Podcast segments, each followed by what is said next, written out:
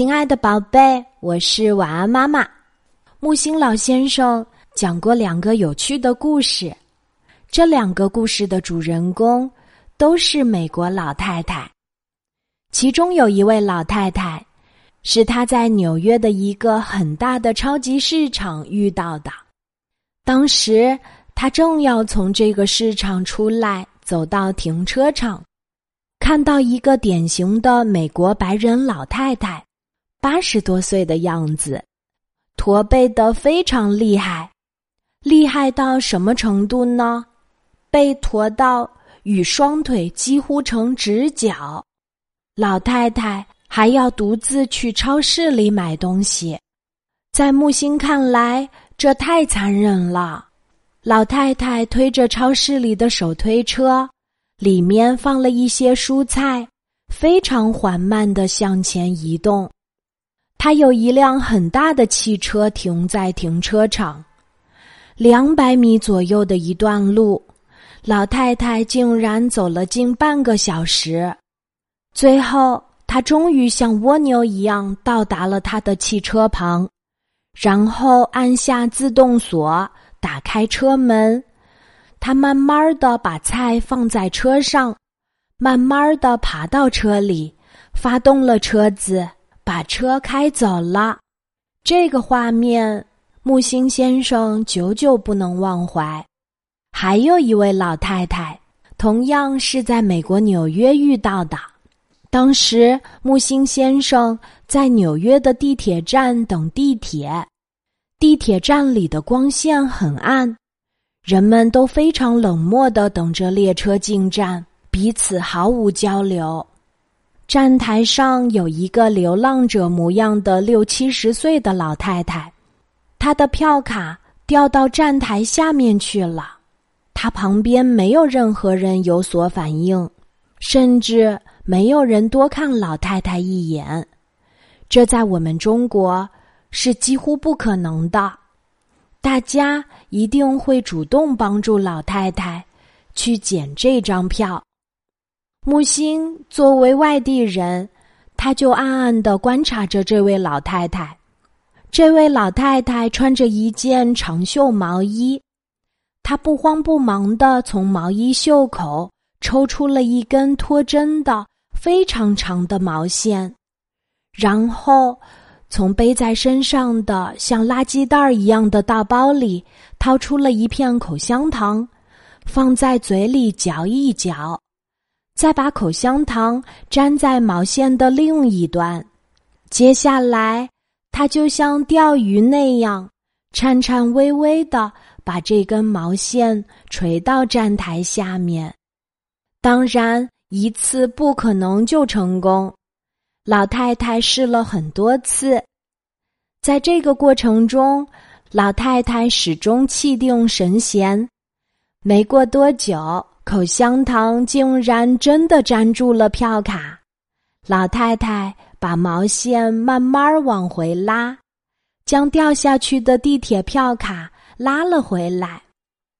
当老太太把票卡拿到手中的那一瞬间。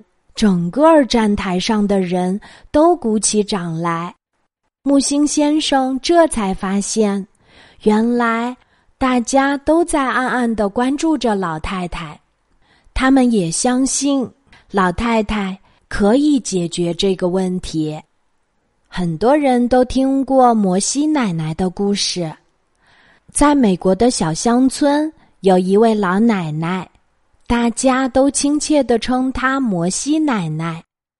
她像任何一个普通的主妇那样，操持家务，养育了十个孩子。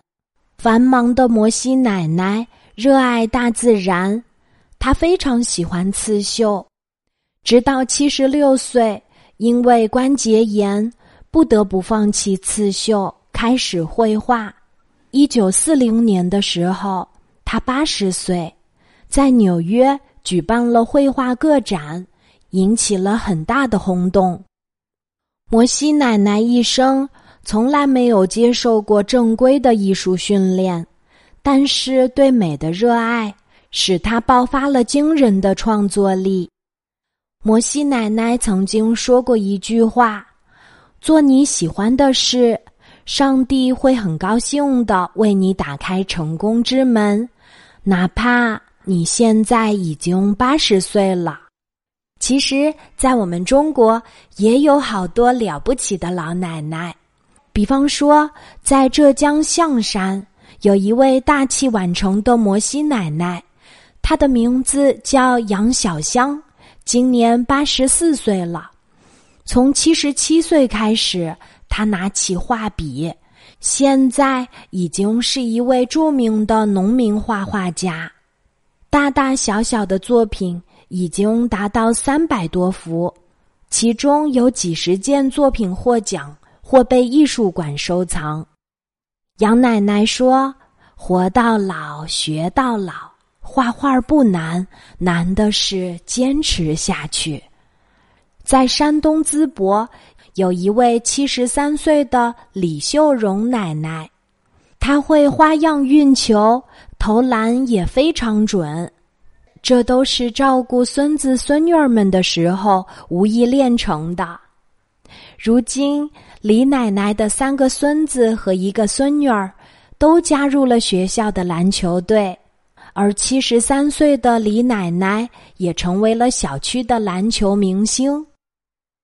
爱好运动让她收获了快乐和健康。在浙江缙云，还有一位六十五岁的赵文英老奶奶，她顺利通过了职业魔方 B 段考级，成为全球年龄最大的 B 段魔方高手。魔方作为一项智力游戏。一直被视为年轻人的专利。赵奶奶打破了人们的刻板印象，在六十五岁的年纪，创造了六十岁以上盲拧三分三十三秒的世界纪录。为了学习魔方技术，他专门向魔方达人拜师求学，抽时间默默钻研练习。这些年，光学习笔记。就记了满满四本儿，活到老学到老，让生命一直保持年轻的姿态。我常常在想，很多年之后，晚安妈妈白发苍苍，戴着老花眼镜，但手中一定会有一本好看的故事书。我愿意一直为小朋友们讲故事，讲到很老很老。到时候，不管大家是喊我晚安奶奶还是晚安妈妈，我都是你们的好朋友，和你们一起收获知识，收获感动。今晚的节目就分享到这里，我是你的好朋友晚安妈妈，小宝贝睡吧，晚安。